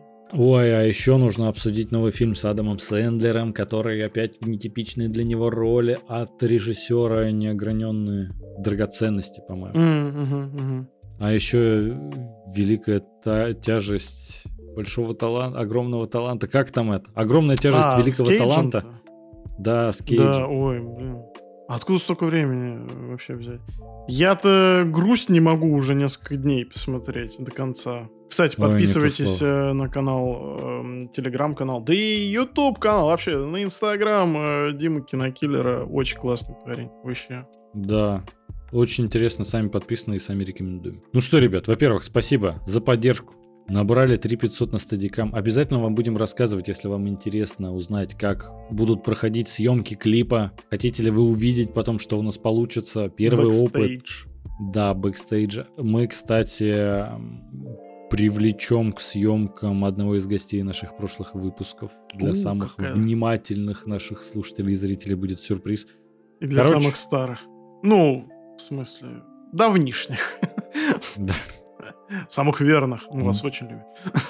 Будет много всего интересного. А, подписывайтесь в телеге. В последнее время на нас большое количество людей подписалось. Надеюсь, а, оправдываем ваши ожидания. Надеюсь, вам нравится контент. Если нравится, делитесь в соцсетях, ставьте лайки на ютубе. Обязательно, обязательно очень просим ставьте хорошую оценку на Apple подкастах. Это поможет подкасту продвинуться в принципе. А если еще подпишетесь на Яндекс Музыку, вообще будет праздник. А если залетите на Boosty, у сколько Мы будем вас также благодарить в каждом выпуске, как Юру Рудичу. Юр, еще раз спасибо. Да, спасибо. Мы решили отстреляться за все просто. Даже на несколько выпусков вперед, когда опять забудем. Юр, не со зла, потому что голова вот такая квадратная, а тут э, это все в прямом эфире и очень сложно. А когда я не в прямом эфире, тоже с гостями переживаю, что все, короче, есть свои нюансы. Вот. Работая да. над собой, так сказать. Ребят, спасибо, что смотрели, слушали. Везде делитесь, все подписывайтесь, там все ссылочки есть в описании. А с вами был ваш любимый кинокритик Вадим Новиков и начинающий режиссер Андрей Кротов. Пока. Всем пока.